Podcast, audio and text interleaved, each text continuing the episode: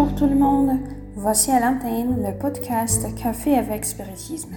Aujourd'hui, avec les commentaires de Luciane Bagne. Chères sœurs, chers frères, que la paix de Jésus soit avec nous. Qu'est-ce que Dieu veut-il de moi? Nous posons-nous cette question Généralement, nous voulons quelque chose de Dieu.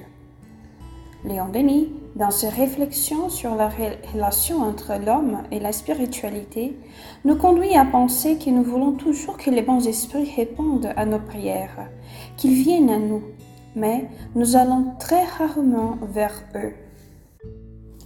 Et Denis nous indique la méditation, l'expansion de l'intuition, pour qu'en plus de bienfaiteurs venant à notre rencontre, répondant à notre appel, nous puissions nous aussi atteindre des vibrations mentales différenciées et par conséquent propices aux expériences très transcendantales.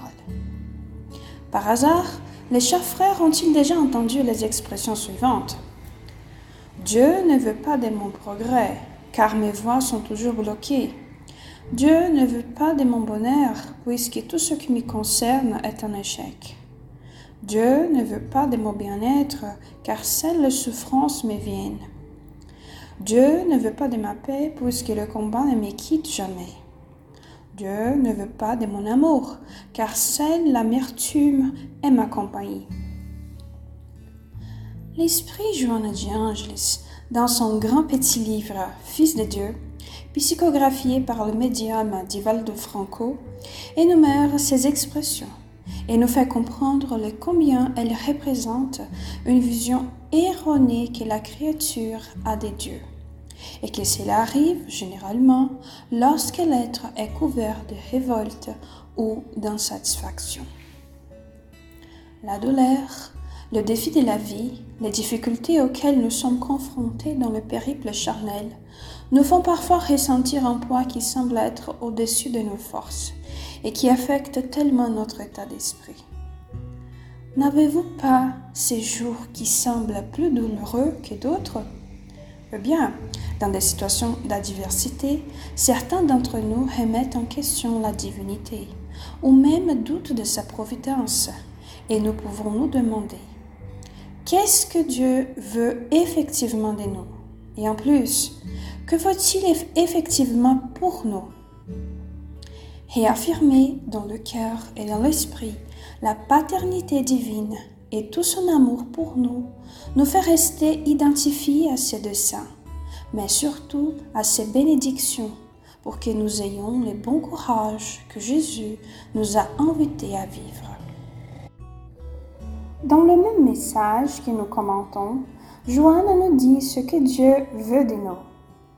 Dieu veut votre progrès pas celui qui est fondé dans le déshonneur et le vice.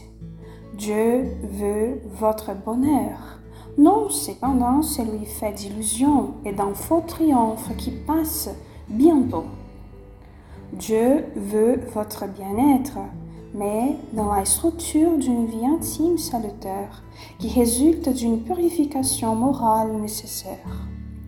Dieu veut votre paix légitime, après que les aspirations du cœur se soient apaisées et que les dettes de la conscience aient été régularisées. Dieu veut votre amour en ayant dépassé les ténèbres des conflits et l'instabilité de votre émotion. Nous pouvons, dans certaines situations, ne pas comprendre ce que Dieu veut de nous, mais nous sommes sûrs que c'est toujours le mieux et nous nous rendons compte en vérité que ce qu'il veut de nous a beaucoup de ce que nous avons à offrir pour nous-mêmes, pour notre prochain et évidemment par conséquent pour la divinité. La réponse divine arrive toujours. C'est nous qui ne l'écoutons pas. Alors, la bienfaitrice conclut.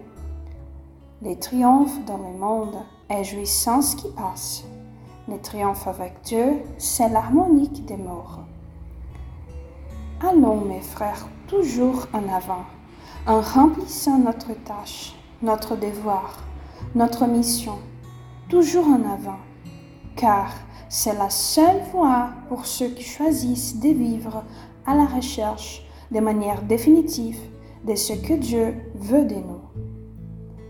Avec une immense gratitude dans le cœur, je vous embrasse et rendez-vous au prochain podcast Café avec Spiritisme.